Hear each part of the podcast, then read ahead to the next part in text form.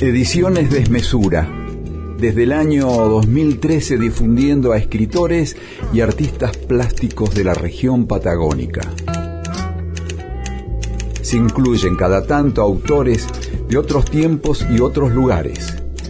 La difusión de estos contenidos se realiza a través de trípticos que se entregan de manera gratuita.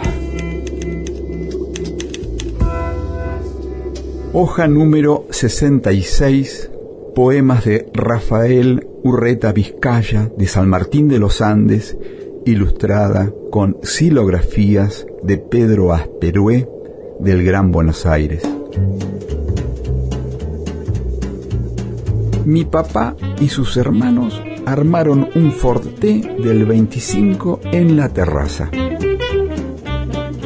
Esto pasó en Bahía Blanca, en la casa de la calle Cuba, ellos armaron el forté, allá arriba. Si uno pedía la pinza le llegaba junto al viento en la cara, de los viajes por venir, a la ría y al mar. Si pedía un mate le llegaba con la escarcha de la sierra.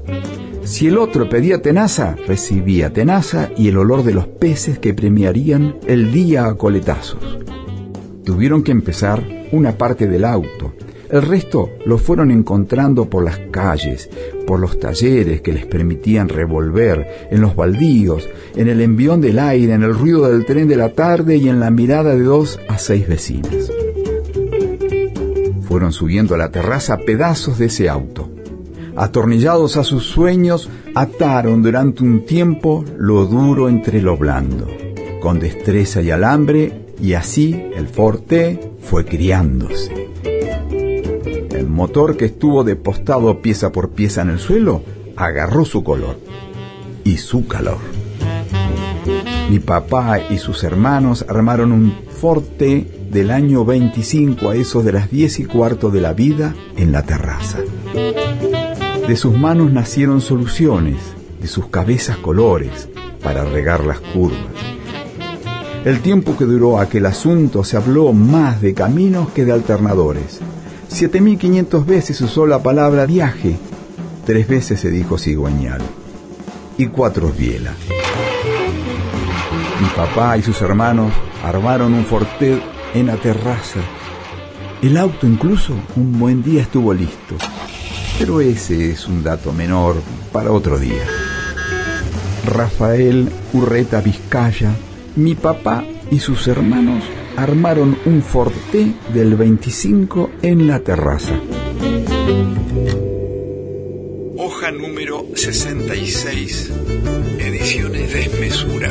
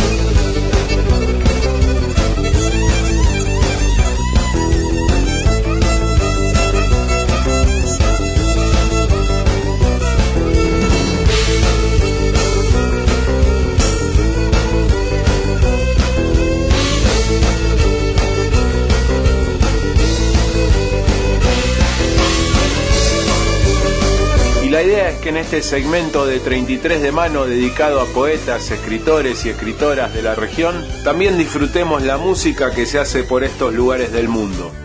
Del disco La chingolera de los Casalla del año 2007, escuchamos Pasando el Cerro.